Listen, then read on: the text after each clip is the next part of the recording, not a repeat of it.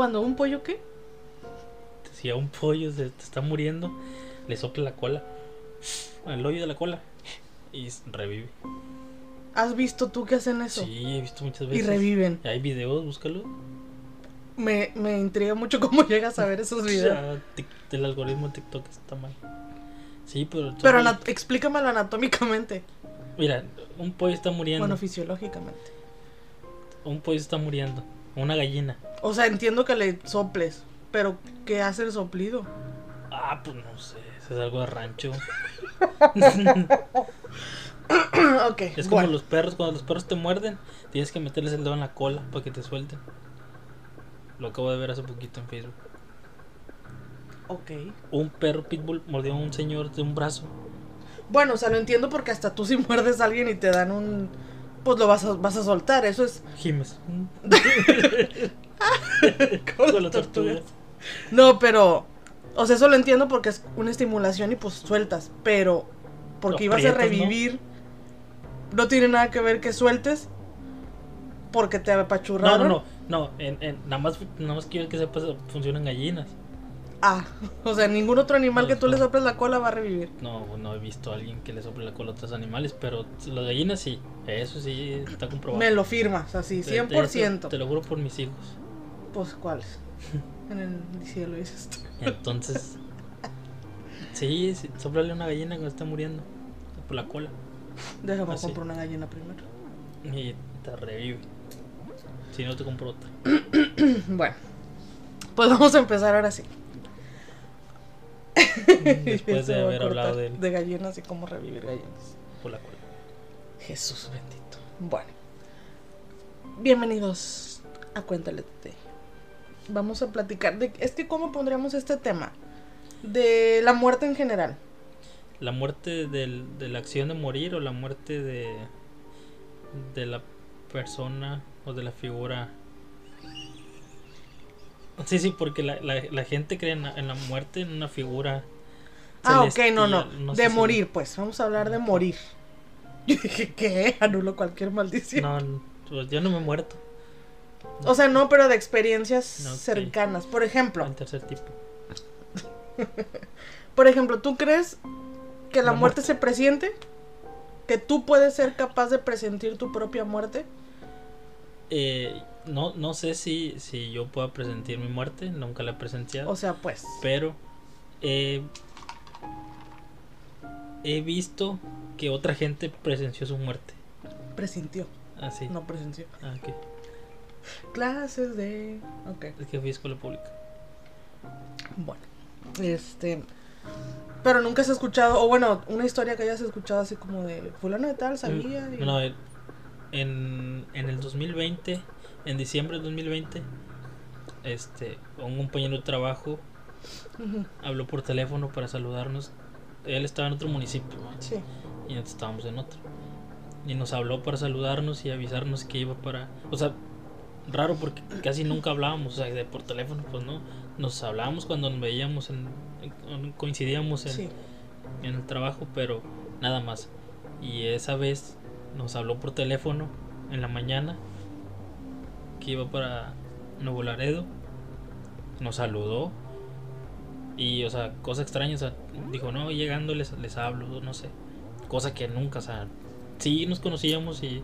Pero hasta ahí. Pero era raro que hablara y dijera O sea, voy para allá. Jamás, jamás nos había hablado por teléfono, nunca. Ok. Y esa vez nos habló.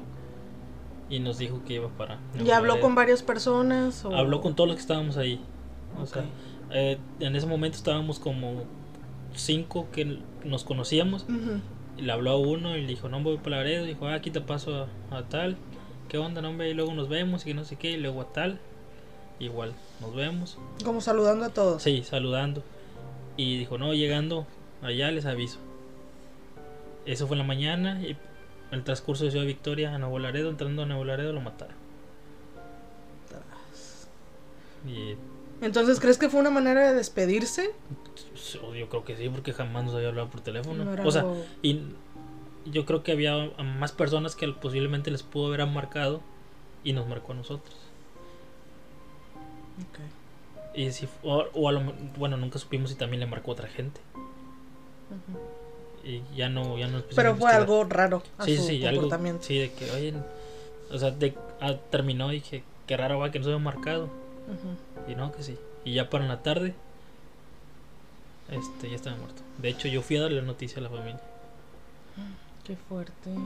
Entonces, sí fue algo muy extraño. Entonces, de ese tipo. Bueno, algo similar pasó cuando mi abuela falleció en Ciudad Victoria.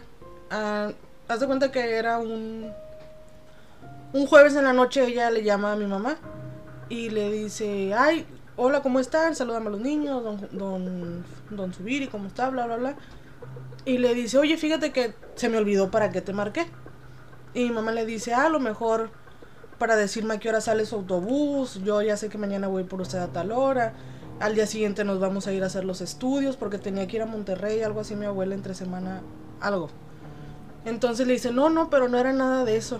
Y mi mamá le dice, bueno, no se preocupe, si se acuerda me vuelve a marcar, no pasa nada, se quedaron platicando un rato. Este, te digo que preguntó por nosotros que éramos niños, yo tendría como 12 años. y salúdame a los niños, que estén bien. Este, se despidió de mi papá, que pase buenas noches, bla, bla, bla. Mi papá y mi abuela eran de la edad, entonces se llevaban de señor y señora. Eh, como muy cordiales, ¿verdad? Pero pues realmente eran de la edad, casi. Este, y así quedó. Al día siguiente, mi abuela muere en el baño. Ella se metió a bañar y bañándose le dio un infarto fulminante y así, tal cual. El, nos explicaron, o bueno, le explicaron a mi mamá que obviamente del tipo de infarto o el impacto, ni siquiera, para cuando ella cayó al piso, ella Ya no sintió nada. Este, entonces eso fue, te digo, de un día para otro. Entonces a mi mamá se le hacía como raro, a lo mejor se despidió en esa llamada de que te llamé para algo, pero no me acuerdo, pero pues bueno, que estén bien y cuídense y así. Y mi mamá todavía le dijo, sí, nos vemos mañana. Y así entonces es como raro. Que... Le marcó, no sabía para qué, pero nada más le marcó. Y luego murió. Y murió, sí. Al día siguiente. Entonces como... A lo mejor ella sintió de que tengo que decirte algo y luego no sé, o como, no sé, es raro. Me da tu alegría. Entonces, lo que no sé es que, de qué manera llega a ti esa información o con señales o es un Mm. una sensación. Yo creo que, como te comentaba hace rato, estamos, al fin de cuentas somos energía, somos, Ujú, emanamos energía. Me imagino que a un hecho tan, tan fuerte como la muerte o el nacimiento, emanamos demasiada energía, tanto al nacer y cuando morimos. Entonces yo creo que el, el cuerpo va recibiendo esa energía para cuando va a morir. O sea, para prepararse para, para irse. Me imagino que para morirse también necesitas energía. Como para trascender. Sí, o sea, va- es un... O sea, no es como cualquier cosa, ¿verdad? Es cos- Ujú. Entonces, el final de un ciclo, me imagino que necesitas energía.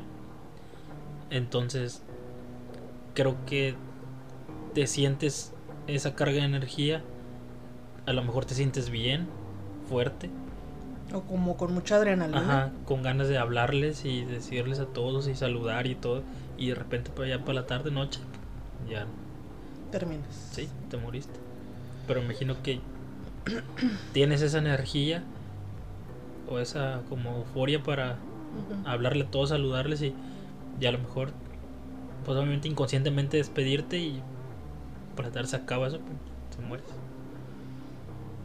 Qué raro. Porque, bueno, por ejemplo, yo siento que puede variar. Eso de, presentir puede ser a lo mejor un ratito antes o pueden ser días antes. Hay gente como que... No, no como que digas, ay, me voy a morir y voy a preparar. No. Obviamente inconscientemente haces cosas que te preparan o te despiden. Siento, porque yo creo que ninguno de nosotros está listo mentalmente como para que te digan en tres días. Porque yo creo que uno mismo se pondría bien mal. Pero creo que sí, inconscientemente pudiéramos hacer cosas que parece que nos están preparando el camino. Tanto para terminar asuntos, eh, no sé, trabajo, papeles, o incluso despedirte o hablar con personas. Hay personas que como pues como Jenny Rivera dices tú, que unas semanas antes estaba peleada con el hermano y fue y se reconcilió y ya hermanos forever y a las dos, tres días se murió. A eso me refiero con que a lo mejor inconscientemente haces cosas porque te estás riendo. Qué buen Que te preparas. Es que ahorita, mira, llegó a mí así, en el espíritu de Jenny Rivera. Bajo del cielo Me iluminó. otra vez. Pero. Ay, qué feo. Pero bueno. Pero por ejemplo, cuando mi papá falleció, él siempre. Es que hay cosas como que conectas mucho tiempo después. Mi papá en broma, quiero pensar que él, él siempre decía, yo me voy a morir un fin de semana para arruinarles la fiesta a todos. Y él muere un... La madrugada de un sábado. Entonces era como que, ok, dices tú, Nostradamus, profecía cum- cumplida. Pero además, Esa fue una. esa fue una que igual son coincidencias. Coincidencias. Ajá. Pero des, mucho tiempo después, porque haz de cuenta que para, para el funeral de mi papá ni siquiera estaba organizado que fuera en el, en el lugar en el que fue. Era otra funeraria, era aquí en la Escobedo. Por temas de que mucha familia venía de fuera, mi mamá decide que fuera en el que está allá por la entrada a Matamoros. Jardines del Recuerdo. Ah, no, Bueno, no, o sea, pero es más cerca de la carretera. Y porque mucha gente venía por la carretera y era más fácil llegar ahí que meterse a la ciudad. Sí, sí. Ent- pero eso te digo, eso se decidió ese mismo día. En esa capilla de funeraria o no sé qué, era nueva, reciente, o sea, para la época era nueva. Tenía pantallas, o sea, teles y así, es muy modernita. Entonces mi papá ni siquiera la había visto para cuando se murió, ni siquiera nosotros sabíamos. En el funeral, ya estando en el funeral, yo digo, como que viene a mí una idea de, ¿y si hago un video de fotos de mi papá? Aprovechando que había pantallas. Todavía se tenían que quemar los discos y así. Me vengo a la casa, junto fotos, quemo un, un CD, un video, le pongo música y así, como Dios me dio a entender, porque pues yo no sé de eso. Después me explicas qué es quemar disco, no sé. Pero bueno. Bueno, o sea, Sí, sí. Hiciste un, un video, un video. Muy maker. Ajá, ándale. Con musiquita y así. Lo llevo a la funeraria y ahí lo proyectan en las teles. Y era nada más como una secuencia de fotos. Pasa esa tarde y una persona se acerca, no me acuerdo realmente quién fue, pero era algún familiar. Se acerca con mi mamá y le dice que estaba muy sorprendida porque mi papá le había platicado cómo iba a ser su funeral y que era justo como él se lo había platicado. Entonces mi mamá se queda así como que está loca. y le dice que, que por qué. ¿Por qué te estás riendo? No, no me estoy riendo. Bueno. Y le dice, es que él me dijo que iba a haber pantallas, que iban a pasar fotos de su vida, que iba a haber pan de su tierra y que iba a estar toda la familia. Porque dijo para aprovechar que festejen mi cumpleaños, porque mi papá fallece unos días antes de su cumpleaños. Entonces, obviamente para nosotros fue como de a ver, porque te digo, ni siquiera estaba planeado que fuera ahí. esa fue la segunda. Ajá. Que digo, bueno, dices tú. Otra coincidencia. Otra fue que el viernes, que fue el último día que él fue a trabajar, él se despide de un compañero de trabajo que era como, pues no sé si jefe o compañero, pero ahí estaban juntos en la oficina. Y él le dice, se despide y le dice, nos vemos. Y el señor le dice, nos vemos el lunes. Y dice, no, no, yo ya no regreso. Ah, nos vemos, yo ya no regreso. Y así quedó. Y yo, dice, el señor nos platica también después del funeral. Y esa es otra, que es... No sé, chiquis. ¿Qué piensas hasta aquí? Mucha coincidencia. Sí, no, pues. A lo mejor. Pues puede ser coincidencia o no, pero. A lo mejor él ya. O a lo mejor ya así lo había imaginado y tenía. Bueno, a lo mejor no tenía pensado para cuándo morirse, pero. Tenía la idea de cómo. Cómo iba a ser después de morir. Pero. A lo mejor sí presentía algo. Pues sí, muy raro. Y Bueno, esa, esa cuestión de lo del pan, que también es otro tema porque de donde era mi papá, que es en, en Hidalgo, de donde y él le gustaba mucho ese pan de ahí. Nos gusta a todos. El estado de Hidalgo. Sí, si alguien nos está escuchando de allá que nos mande pan. Entonces, él, él como unos días antes, ¿escuchas eso? Como unos días antes, le habló a, a esta tía que vive allá en San Felipe y le pide que traiga pan, que, le- que traiga suficiente pan. Y ella le dice que, ay, tío, ¿a poco se va a festejar su cumpleaños? Y dijo, no, no, pero ustedes como quiera van a venir, te traes pan. Entonces eso, nosotros lo del pan no lo sabíamos. Y en el funeral llega mi tía con las cajas de pan y le dice, aquí está el pan como me pidió mi tío.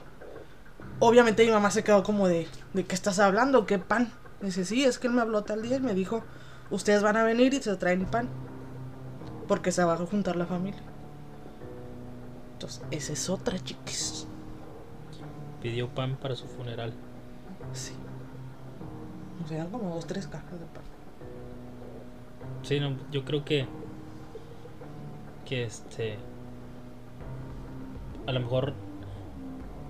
Sí llega a haber un, un cierto este. Presentimiento de que te vas a morir, pero también hay que ver la gente que muere en accidentes. Bueno, ahí, ahí yo creo que no tienes. Bueno, que incluso sí lo puedas presentir. Como cuando vas a salir de tu casa y es como, como raro en, la- en el estómago, el hombrecito. Este, y a lo mejor sí presientes como de que algo, algo mal, pero no sabes. Entonces, pues tampoco es como que te da mucho tiempo, ¿verdad? De nada. Pero es raro. Ahora, son detallitos así, por ejemplo, también semanas antes de morir mi, mi papá le dijo a mi mamá, te vas a ir a Sam's y compras un montón de desechables porque se van a ocupar. Y mi mamá pensando mi que mi papá cumplía años unas semanas después, dijo a lo mejor se quiere festejar y pues hay que comprar desechables, ¿verdad? Para la fiesta. Y le dijo, no, no, pero igual se van a ocupar. Tú vete y compra vasos, platos, tenedores, todo desechable. Y Fueron los desechables que se usaron en el funeral. Sí. Mandó comprar carne, o sea, el congelador estaba a reventar de carne congelada como para fácil tres meses. Mi papá siempre era muy vasto para comprar mandado porque no le gustaba que faltara, pero era muy exagerado eso, justo de... Había carne para tres meses. Mandó, antes teníamos la boya de gas, así de esas gigantescas de no sé cuánto. La mandó llenar. Ay, perdón. la mandó llenar. Pagó agua por adelantado. O sea, muchas cosas como que no era Pero- normal en él. Pero, ¿lo ves como una razón o una coincidencia de que a lo mejor ya se sentía débil y quería hacerlo de una vez antes de que ya no pudiera? Mm, lo veo como una manera de prepararle el- el- los días a mi mamá. De que él sabía que en ese aspecto él era el que se hacía cargo como de hacer esas cosas. Y a lo mejor decía, bueno, te voy a dar chance unos, unos días en lo que te ajustas al cambio. Porque obviamente fue un cambio en la rutina 100%. Pero ese tipo de cosas es como me dejan pensando si es realmente mucha la la coincidencia sincronicidad le llaman unos este que básicamente todo lo que haces va armándose en secuencia y luego ya te da sentido. Pero pues no sé. Y así como esos muchos detallitos este también se despidió de una señora que vivía enfrente de donde él tenía su oficina. Y así, o sea, cositas que ya... eso te lo supimos mucho, semanas y, a y otras cosas hasta meses después de que él falleció. Y esa es la única has sabido que presiente su muerte. Pues así como tan... Como tan con hechos. ¿Sí? Ay, ya me está dando miedo.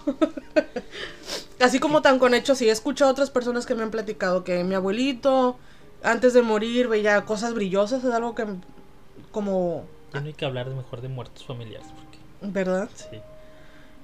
¿Estás sintiendo raro? No sé por qué se debería mover la mesa. Si es una mesa de madera grande. Y cómo se movió. Entonces, a lo mejor vamos a hablar de.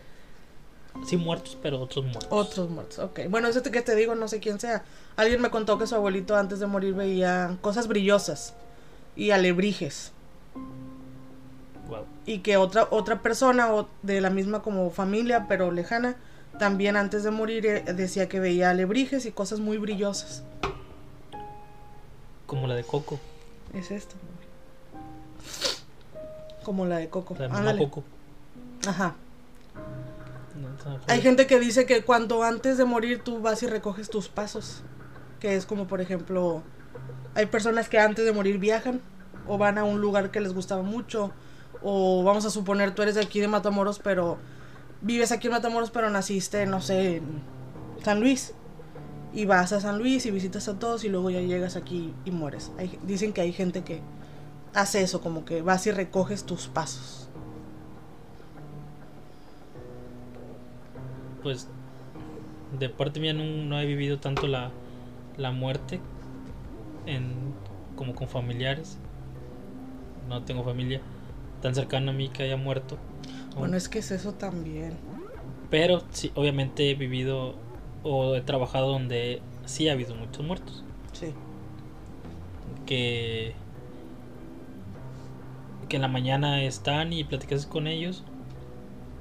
Ok, vamos a continuar. Quién sabe qué estamos diciendo, en qué nos quedamos, pero decías que tú estabas rodeado, o sea, como.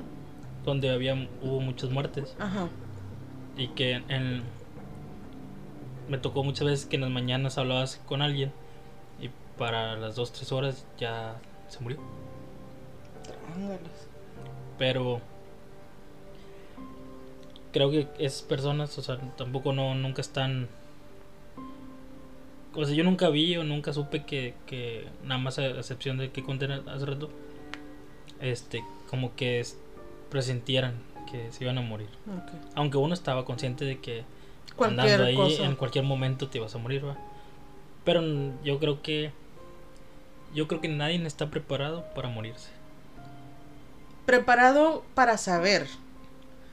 Yo creo que cuando estás ya en una etapa de tu vida en la que hiciste todo lo que quisiste o estás conforme ya como por ejemplo en, vuelvo con el, el caso de mi papá a lo mejor él para su edad él decía ok yo ya estoy listo ya hice mi vida ya esto ya tal y tal Pero bueno, yo, yo pienso, como quiera no estás preparado para morirte.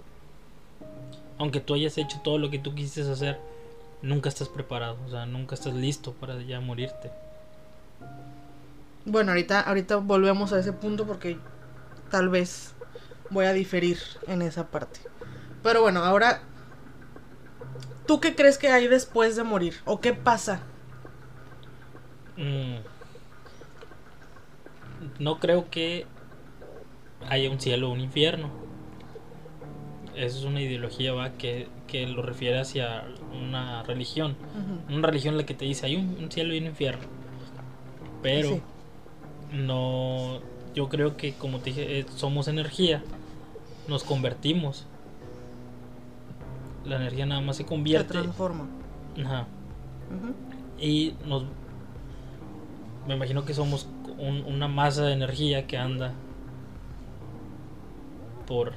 No sé, nada más ahí. Se queda como suspendido en. pero que en otro plano En- otra dimensión Sí, nosotros nada más conocemos esto. Sabemos que hay más. Pero solo, conoce, solo conocemos. suponemos que hay más Bueno, sí, porque no lo no hemos lo visto. sabemos a ciencia Sí, cierta sí, sí. Pero. Este. Nos quedamos como suspendidos en cierto plano. Pero también pienso que también puede existir la reencarnación. Ok. Porque ha habido también varios casos en los que nos ha explicado cómo es que gente sabe cosas. recuerdo una vida pasada pasada. Entonces, por ejemplo, las personas que, mueven, que mueren en accidentes o que dejaron algo pendiente que hacer muy importante son las personas que vuelven a, reencargar, a reencarnar. Pero, o sea, al igual es energía, energía que vuelve a regresar en un cuerpo físico. En conclusión, para mí, te mueres y te conviertes en energía que se queda suspendida en cierto lugar, cierto lado. Ok. En el universo, en algún lugar te vas a quedar. Pero ya no aquí. Por ejemplo, la gente que se muere por accidente, creo que fue tanta la energía que, que soltó cuando murió, que se queda atrapada en el lugar del accidente y es por eso que de repente se oye, no se ven hay lugares que tienen como una energía muy pesada. Exactamente. Ok. O sea, y, y, y- y creo que se queda atrapada ahí en ese lugar. Por ejemplo, no- yo una vez fui, visité la bodega donde murieron los indocumentados en San Fernando. Era una bodega, En la joya. ajá, en el de la Joya. Ahí murieron no sé cuántos migrantes, creo que eran 64 migrantes, entre niños y mujeres. Se, se- dice que fueron más. Y cuando llegamos ahí todavía había zapatos, ropa de la gente que murió, que estaba ahí. No manches, ¿en qué año fue eso? Eso fue como en el 2012, creo. Cuando Ok. explotó ¿Y tú la guerra. fuiste? Y yo fui en el 2019. Tras. Entonces, entonces ya estaba súper abandonado, pero todavía hay cosas ahí. Y hay altares y hay... pero es una bodega. Y, y cuando entras a ese lugar, sí sientes... Pesado. Sí sientes como si te apachurraron la cabeza. En, en el lugar. O sea, Y como eso una- que tú no eres así como... No, no, no. Como una presión. Sientes como una presión. O sea, tú entras y sales y sientes el cambio de, de- Del ambiente. ajá, del- como de la presión que está ahí. Me imagino de que toda la gente que murió ahí, obviamente, este... Que además supongo que fue de formas muy... Sí, o sea, fu- fueron ejecutadas, las arrodillaron. Ay, no. y fueron matando uno por uno. Y entonces el, el que estaba al lado sabía que se- le tocaba a él y el que estaba al lado sabía que le tocaba. Entonces imagino que ahí se soltó tanta energía que la gente que vive cerca dicen que escuchan todavía como los, los llantos y el, el- Ay, no. Pero me imagino que es eso, es la energía que se quedó ahí. Que está rebotando en las paredes que están Ok. y que si en cierto tiempo agarran. Y me imagino que son gente que no pueden trascender, que se quedan en ese lugar hasta que no sé, no sé si alguien vaya o los ayude a, a Ok. como encontrar. Y también pues mucha gente que no está identificada, ¿va? que familiar pues nunca le prendió una vela o no sé, algo así. Y entonces creo que la gente esa que, que muere de manera trágica se queda también atrapada en este plano, pero ya transformado en energía y vuelve a repetir y a repetir y a repetir como un ciclo. Y nada más está, está ahí, está atrapado y no sabe que ya se murió. Qué fuerte. Entonces, sí, los muertos, yo creo que también hay una manera que sigan todavía estando aquí. Y que se puedan comunicar, ¿crees? Creo que sí se pueden comunicar. O sea, no, yo- no así como... No, no, ellos yo me imagino que se pueden eh, comunicar por medio de, de movimiento de cosas. O hasta yo creo que en sueños también. Pues sí, puede ser. Pero. Este. Pero sí, yo creo que se, te puedes comunicar con ellos. Y hay gente que supuestamente se puede comunicar con ellos. Pero creo que no es lo correcto. O sea, los muertos deberían de quedarse donde están. No creo Cumpliendo su proceso de Sí, sí, sí. trascender. Y no. No creo que sea. eh, ni justo. O sea, como que tratar de Retenerlos. Ajá, de retenerlos o comunicarte con él cuando ya se murió. O sea, si se fue, se murió y. se acabó. va, Para él ya este plano no tiene por qué regresar a este plano. Sí. Entonces, y ahí siento que lo estás forzando a estar retenido aquí. Pero de que creo que se puede, yo creo que sí se puede. Y hay gente que yo creo que sí está capacitada. Que tiene esa sensibilidad, porque yo creo que necesitas tener Estar abierto una en- apertura, ajá, como a recibir. en ese plano. Porque al final, al ser todos energía, yo creo que como una radio tiene la capacidad de recibir señal y enviar señal igual nosotros. Pero hay personas que a lo mejor o lo desarrollaron con el tiempo o crecieron con esa sensibilidad. Eh, ¿O les pasó algo que, que pudieron? sí. Entonces, en mi caso yo creo que aunque tuviera algún tipo de habilidad, yo zafo, o sea, porque soy una persona muy miedosa en ese aspecto. Sí me da mucho... O sea, todo me da miedo. Yo duermo con luz prendida o con la tele prendida por porque hay algo así de así de ese tipo de miedosa soy. Y hace rato te platicaba que, que yo me acuerdo que cuando recién falleció mi papá, yo me dormí, después de todo lo que es funeral, velorio, entierro, todo eso, yo llegué a mi casa y me dormí. Como que mi cuerpo ya no soportó, era viernes a domingo, lunes. Y yo llegué y me dormí fácil todo un día completo, tal vez más, porque no me acuerdo. Y yo sentí como cuando alguien llega y se siente en la esquinita de la cama y sientes como el colchón pues se mueve, Se sume. se sume, ajá. Y yo sentí, mi papá tenía una costumbre de veces antes de, de dormir o así se sentaba así a los pies de la cama y, y me tomaba los pies o ponía su mano encima de mis pies y ya se- me decía buenas noches o lo que fuera, ¿verdad? Este, y yo recuerdo esa sensación y en mi mente, porque yo no, como que no desperté del todo, porque aparte para mí era más miedo. No sentía miedo de que algo me iba a pasar, pero era como tenso, yo me tensé. Y yo me acuerdo que sí dije, o sea, papá, no, ni te me aparezcas, ni nada, o sea, nada de señales, porque yo soy muy miedosa, entonces me va a dar el infarto. Entonces yo así con los ojos cerrados de que no quería ni nada, yo nada más, papá, este, todo bien, pero no te me aparezcas ni así fantasma, nada. Y yo sentí como nada más me dio así como una palmada, como de, ok, y se paró porque sentí otra vez el movimiento de cuando te paras y ya. Y de ahí en fuera, yo nunca he sentido otro tipo de, ese, como esas manifestaciones. ¿Se te ha subido un muerto? No. Pero ahorita vamos para allá, chiquis, porque tú tienes unos trucos ahí. Entonces, a excepción de los sueños, porque hace ratito decías que también a lo mejor se comunican por los sueños. Sí siento como que han, han pasado varias cosas a lo largo de mi vida en las que yo digo, "O- ojalá mi papá me pudiera resolver o, o contestar o aconsejar qué hacer, o no sé, o si lo hago, no lo hago. Y a veces en sueños pasa que a lo mejor puede ser su gestión propia, pero en sueños me da la respuesta o, o hablamos del tema que yo acá estoy teniendo ese, ese estrés de no sé si ese trabajo, cosas, ¿verdad? Y si ha pasado mucho que en sueños mi papá me diga esto, incluso regaños, así de que mija, la estás cagando, ¿verdad? Entonces, no muy seguido, o sea, no, esto es como te digo, muy de vez en cuando. Pero a excepción de esa, esa vez, fue la única y y en general, porque yo yo desde muy chiquita he estado rodeada, rodeada de la muerte se escucha muy feo, pero he visto o he, he sentido la ausencia de muchas personas importantes, porque no he visto a nadie morir como tal, así de que vea literal.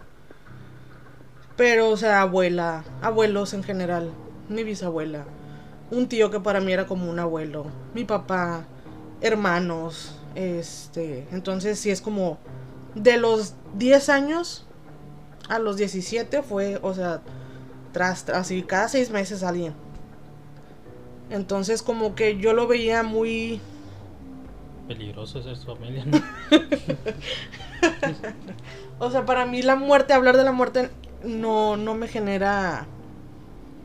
Hay gente que se espanta dice, no, no, no la, no la menciones porque la traes. Y es como, al final yo siento que todos tenemos un, un tiempo y eso no lo sabemos. Entonces para mí yo crecí con eso como muy parte de mí. Muchos años pasaba así que en funerales. Entonces, y hay gente, yo conozco que hay gente que dice es que yo me incomoda estar en un funeral. Y obviamente no es que yo diga, uy, Disney. Pero. Pero no me siento mal. Ni, ni es como incómodo, pues. No sé si me explico, porque no quiero que se escuche como que me Que- encanta. sí, que te no. encanta estar en los funerales. O sea, no, no, obviamente no, pero sí, es algo que no te incomoda, o sea, de que estás consciente de que la gente se muere y sí, eso. Estoy consciente de que la gente se muere y que se han muerto muchas personas que yo quiero mucho. Sí, que al final Y- de cuentas duele porque que- ya no va a estar. Sí, Pero pero entiendes que es un proceso que se tiene que hacer, que todos tenemos que pasar. Y es como estar muy consciente de que eventualmente todos vamos a faltar, entonces a lo mejor eso te hace un poquito más aprovechar. Un poquito, porque yo soy muy de esas. Aprovechar aquí. Pero... ¿A qué íbamos, chiquis? Te iba a preguntar yo algo. Ah, eso, decías de lo que se, se te subió el muerto. A mí nunca me ha pasado, te digo que afortunadamente yo siempre digo, no, gracias. mm, yo lo miro por. Creo que pasa por dos cosas. Uno, por, por estrés. Cuando tu cuerpo es sometido a mucho estrés, yo creo que pasa. Porque es- se conoce como bloqueo del sueño o algo así. Este. Y, y a lo mejor sí, algo sobrenatural. Pero. Pero, este, creo que me ha pasado como desde, no sé, desde los 8 años. No manches, de un chiquito, qué miedo. Desde los 8 años, yo creo que los, los he vivido. Y siempre, cuando tenía 8 años, como hasta los 15, siempre era igual. Siempre era el mismo sueño, siempre pasaba lo mismo. Siempre, siempre se repetía. O sea, era un patrón, así como exactamente pasaba lo mismo. Igual, sí, lo mismo, lo mismo. Yo estaba, estaba acostado en la cama, estaba oscuro y mirabas por una ventana y estaba lloviendo con relámpagos. Y yo me quería despertar, pero no podía despertarme. Y entonces por la ventana por fuera yo miraba como pasaba un, alguien caminando, una sombra nada más, la silueta. Y se quedaba parado en la ventana y yo me quería levantar, no podía. Y yo miraba este donde estaba yo donde tenía la cama era el mismo cuarto. Eh, tenía la, la cama donde dormía mi mamá. Y yo lo miraba ella dormida pero yo no podía levantar. O sea yo no podía moverme yo no podía hacer nada. Entonces yo lo que hacía era este como rezar el Padre Nuestro. Y tratar de presionarme no podía porque obviamente no me podía mover. Sí. y despertaba O sea, tú rezabas y te despertabas. sí sí sí ¿Y siempre era así? Sí, siempre lo mismo, siempre, siempre lo mismo.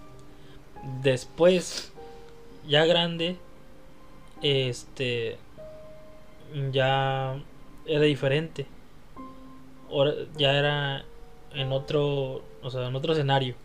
Era donde ya dormía. La última vez que sentí que fue un, un, un, este, un sueño pesado fue cuando trabajaba en Jaumave.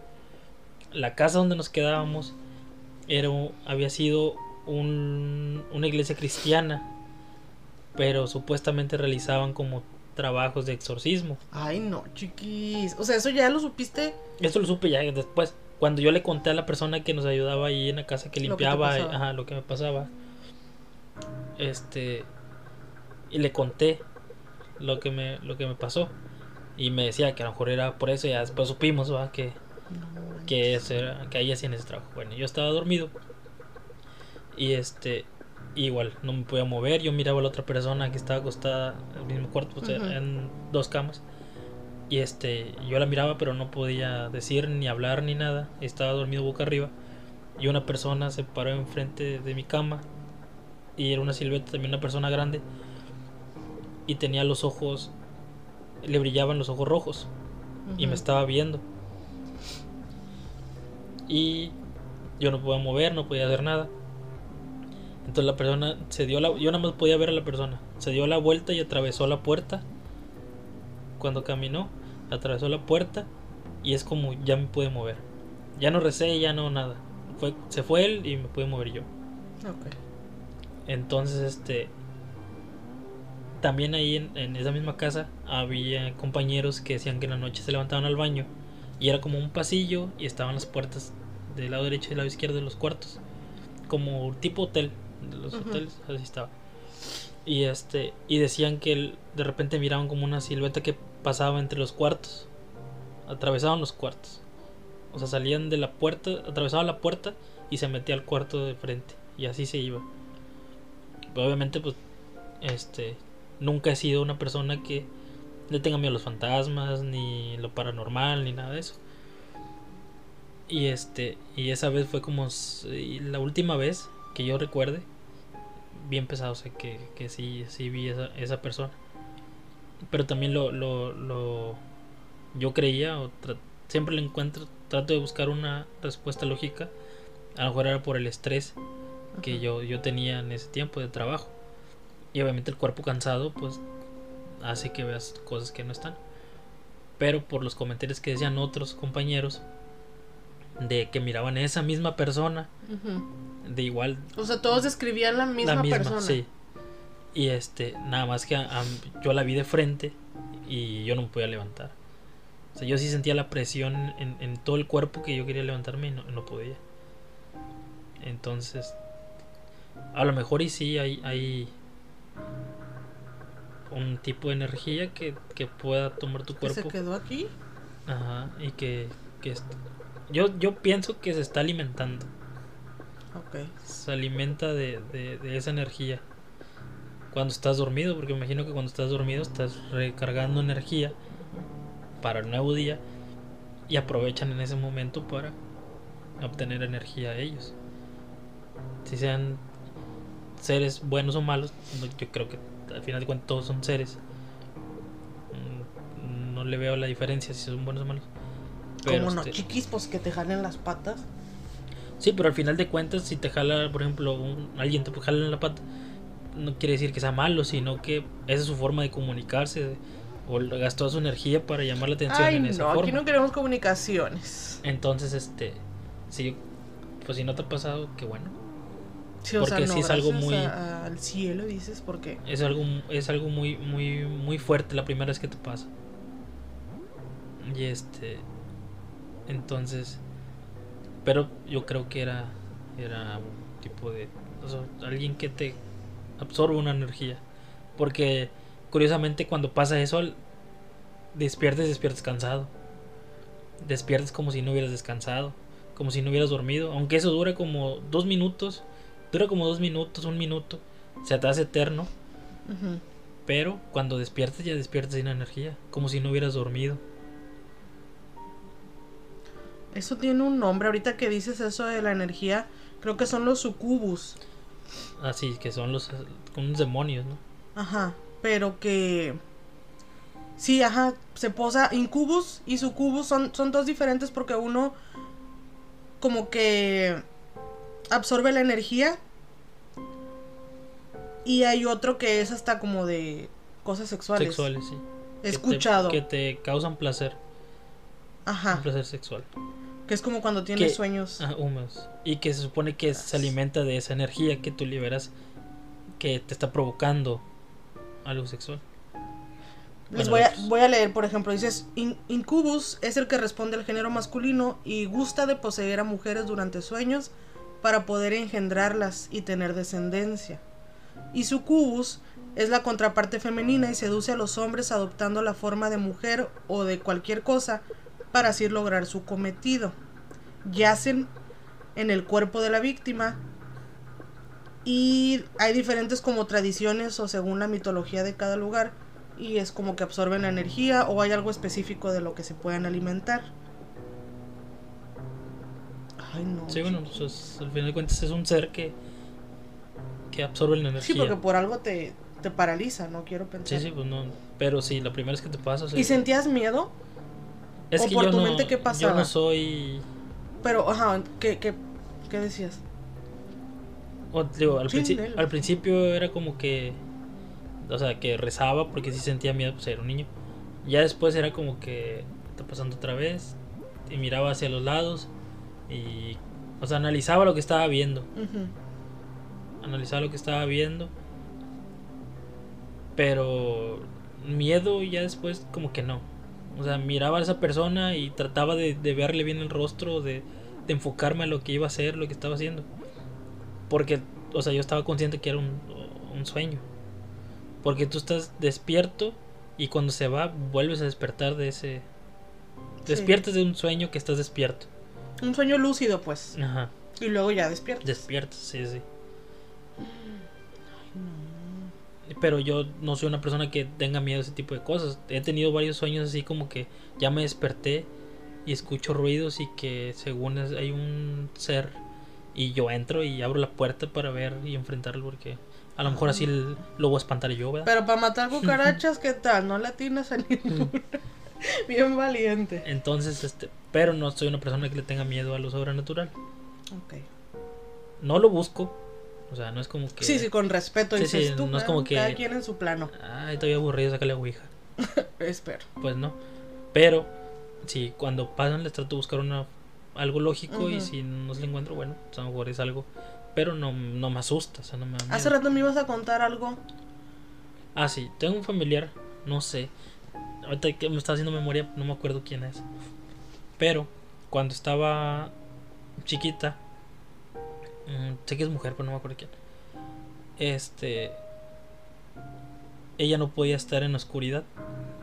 Ok. En aquellos tiempos, obviamente no había luz eléctrica. Y es una persona grande. Y este. Y ella cuando las velas se apagaban de donde vivían, que eran, bueno, candiles como de petróleo o algo así, se apagaban, a ella la atacaban como demonios. Y sabía que la atacaban porque cuando empezaba a gritar y, y todo, y obviamente, pues, la mamá de esa persona, que no me acuerdo quién es, sé que es de la familia, pero no me acuerdo, prendía otra vez las, las, las luces. Este cuando la iban por ella estaba llena de rasguños y moretones. No. Entonces ella nun- nunca pudo dormir sin luz o sea se iba se quedaba a oscuras y la jaloneaban Siempre. le jalaban el pelo le la rasguñaban la mordían o sea siempre siempre que se quedaba a oscuras entonces siempre tenía que tener luz entonces, y, o sea, sí iban por ella y sí tenía mordidas en, en los brazos, rasguños, moretones, despeinada, donde la jalaban. Hasta que después, creo que fue un, como un sacerdote, un padre. Y este, o fueron con un brujo, no sé, algo así. Ujú. Y le hicieron cierto trabajo para que ella pudiera, la dejaran en paz. Es, ese tipo de, de. Cierto trabajo se escucha, era bien de catemaco que eres. Entonces, este, creo que hasta que vomitó, no sé qué, algo. Ustedes saben, los típicos pelos y cosas así. Y ya, Y ya no le volvió a pasar. no, ya no le va a pasar.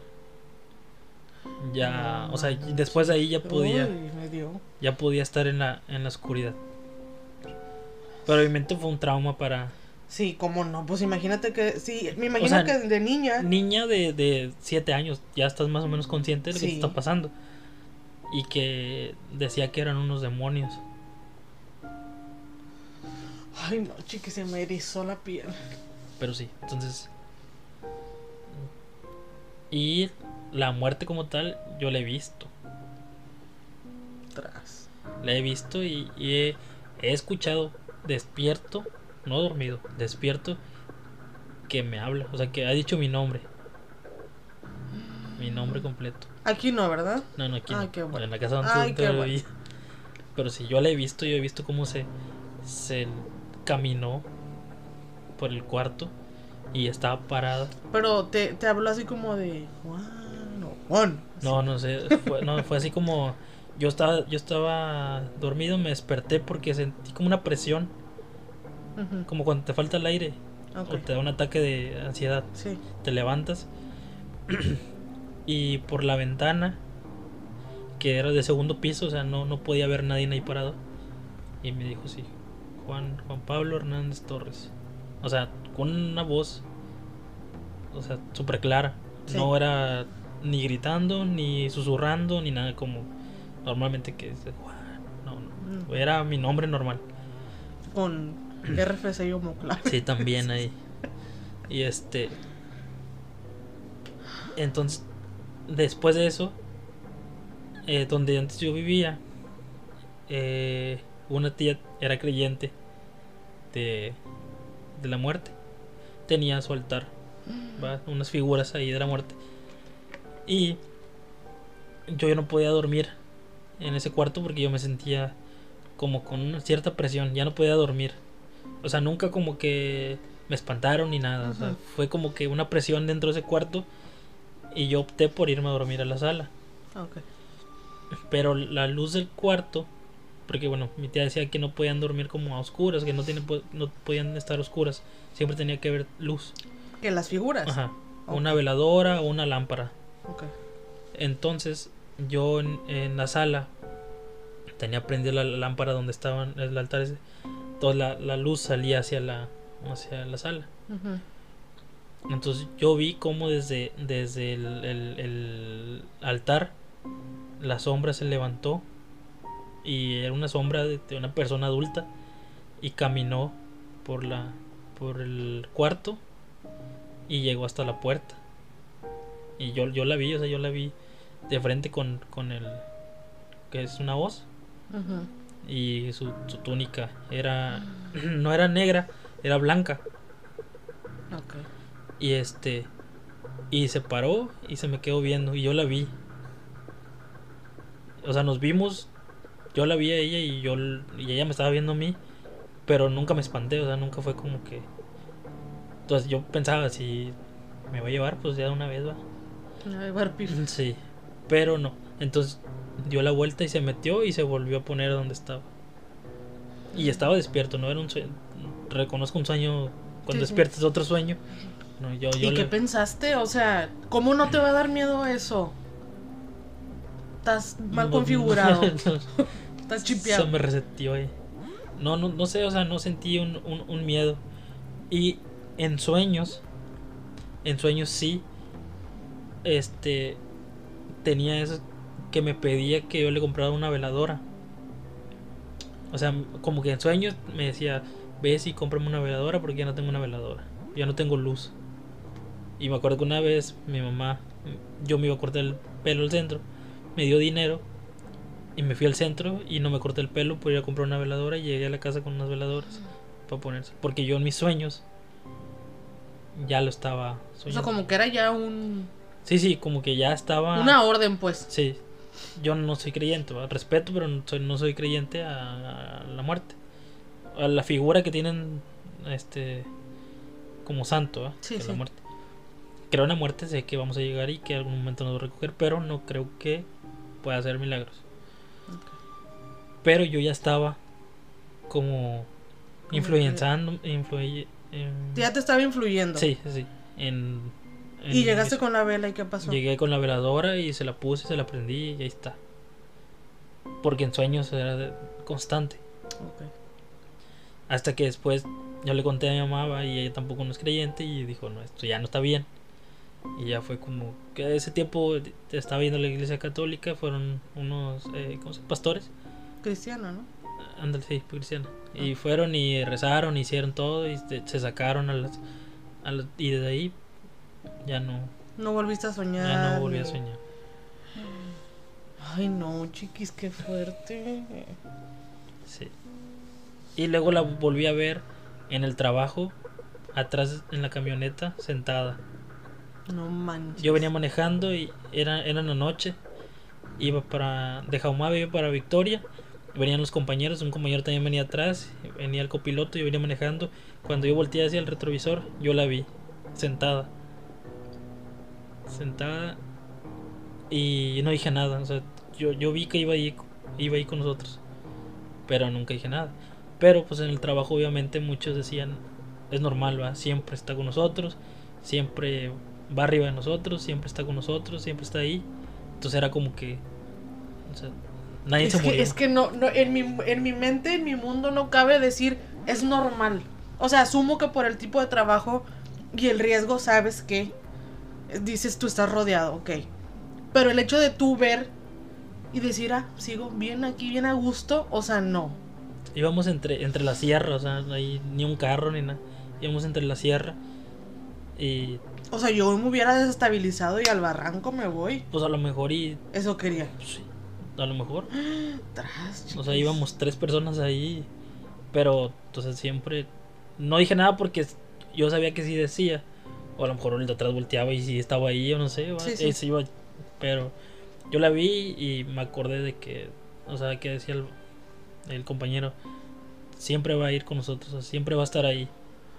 Entonces yo la vi y ella iba sentada y yo la vi que iba sentada viendo hacia el, hacia el vidrio, hacia el- la ventana. Así normal, como si fuera otra persona, más. sí, otra más. Pero yo seguí, o sea, hasta que llegué y ya que llegamos a entrando a Ciudad Victoria, volteé y ya no estaba. Señor Justicia, no puede ser. Pero pues sí, creo que es un- la muerte es también un ser que está Entre todo, en todo sí, el tiempo. Sí, sí. Ah, como esa de de que la gente dice que cuando que tocan la puerta y o que se abre la puerta algo así, ¿no? Ah, bueno, sí, algo, por ejemplo, muy común aquí porque en esta casa hay un millón de puertas. Pero además ninguna funciona nunca. O sea, hay como temporadas que funcionan y luego ya no cuadran y así. Y era muy común que la puerta del frente, de repente el aire a lo mejor lo empujaba y se abría tantito.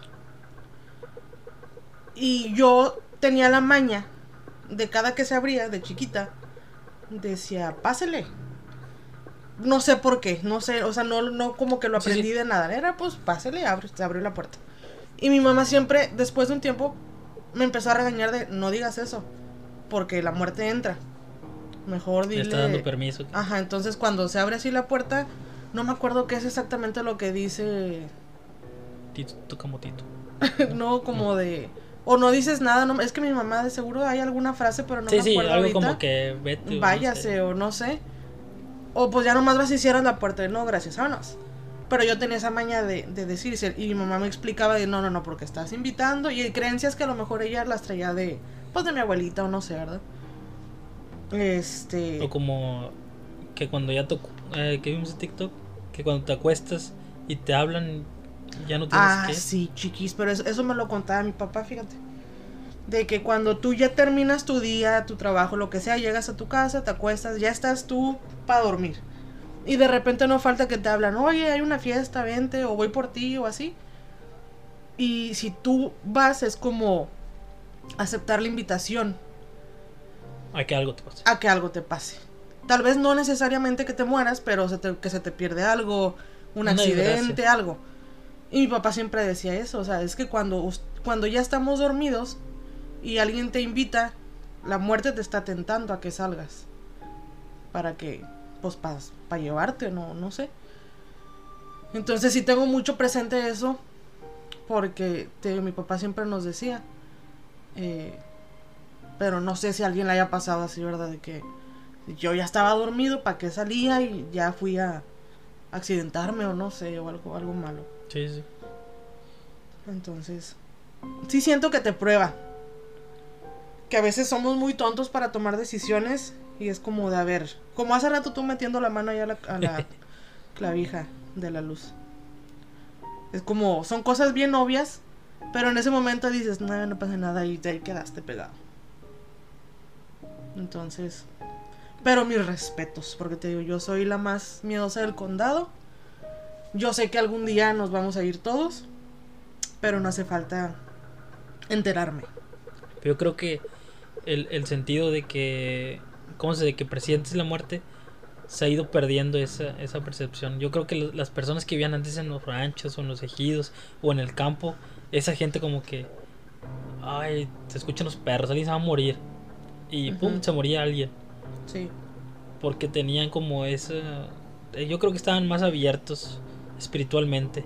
Yo creo que ahorita estamos muy distraídos en nimiedades o en cosas muy banales que hemos perdido esa sensibilidad de ver lo que a veces es tan evidente y por estar distraídos o porque todo el tiempo estamos en el teléfono perdimos esa esa apertura. Entonces como que ya no es tan común en las generaciones. Sí, porque yo, yo escuchaba de, de, por ejemplo, nada más que era, no sé qué, cómo se diga, pero era la, la bisabuela, no, era, era la abuela de mi abuela, no sé cómo se diga, no sé. Y ella creo que murió a los 115 años, este, llegó a ser la persona más vieja del mundo. Y ella decía, y ella hablaba y o sea, hacía todo bien. Obviamente ya despacio y casi no miraba, casi no escuchaba, pero sí hablaba y hasta tomaba alcohol y cervezas. Pero ella decía que la muerte ya la había abandonado. O sea, ella decía, ya me quiero morir, o sea, ya, ya. Ya no quería más. Sí, ya mátenme o no sé, o sea, hagan algo para... O sea, obviamente ella ya no tenía las fuerzas ni para matarse ella sola. Entonces nada más estaba sentada y decía, o sea, mátenme ya, o la muerte ya se me olvidó, o sea, ya se olvidó de mí. Ya tengo tantos años y, o sea, ya qué más hago, ya solo estoy aquí. Y decía que la muerte ya se había olvidado de ella. Hasta que un día que dicen las que lo cuidaban, porque tenía personas que lo están cuidando, que le pidió a la persona que, que le hiciera una trenza. Porque ella siempre se hacía trenza, tenía, tenía hasta su pelo largo y que se hiciera una trenza y que la bañara y que la vistiera. Se fue a acostar y se murió. Se preparó, o sea, pues sí, de cierta manera. O sea, como que dijo, no, hombre, ya de aquí ya no va a pasar. Ahora sí estoy listo. Pero sí, ella pedía, ya, a lo mejor es la única persona que yo creo que, que yo conozco que a lo mejor sí ya... Que vivió mucho. Sí, o sea, que ya quería morir, o sea, ya, ¿qué más podía hacer? Y sí dijo, o sea, y, o sea, como que muchos años, a los 100 años, pues, arregló todas las cosas como que con todas sus hijas y con todas sus nietas y con... Y dije, a lo mejor ya me voy a morir y no, duró otros 5 años y los otros 5 años y los otros 5 años. Y ya era como que, no sé, ¿qué sigue? ¿Qué hago? No sé. Y ella decía que ya, ya estaba listo, o sea, ya, ya me quiero morir. Hasta que se murió. Y se murió por vieja, no por un ataque al corazón ni nada. se murió porque estaba sana. condiciones de la vejez. Sí, pues. o sea, no tenía diabetes, no tenía presión, no tenía nada de las enfermedades. Obviamente porque ella vivía en, un rancho, ¿va? Eh, un poquito más natural. Y este, y sí, los doctores dijeron que murió por, por vieja. O sea, sus, órganos se empezaron a acabar hasta que ya su corazón ya, ya no funcionó, ya dejó de latir, se murió. Simplemente nada más acostó, cerró los ojos y cuando le fueron a hablar para comer ya estaba Ay, no. Y como este, este tema, estoy viendo que ya llevamos una hora. Y hay mil cosas más que platicar. Entonces no sé cómo quiera cerrar el tema. Mm, yo creo que... Pues obviamente no prepararse para la muerte, pero tratar de ir dejan terminando esas cosas que están pendientes. Nunca vas a dejar hacer lo que queremos hacer, sería, o sea, como no quedarte con ganas de nada. O, no tener nada pendiente. Sí, nada pendiente, o sea, es imposible, o sea, que yo te diga, no dejes nada pendiente, y, ah, sí voy a arreglar todo ahorita mañana. Pero lo más que se pueda, a lo mejor y y sí, disfrutar. Al final de cuentas, el día de mañana nos vamos a morir y. O sea, Sí, yo creo que cuando empezamos a cambiar la perspectiva de a veces se le llama exceso de futuro, a que uno a veces se la pasa planeando y preocupado por el próximo año o por 10 años o cuando me vaya a jubilar, cuando pues realmente se nos va el tiempo pensando en lo que puede ser y se nos olvida el presente. Y ese presente rapidito se va haciendo pasado y luego volteas y dices, es que no no fui feliz. Obviamente cada uno tiene un propósito diferente para su vida y le da el sentido a su vida que uno quiere. Difiero. ¿Cómo?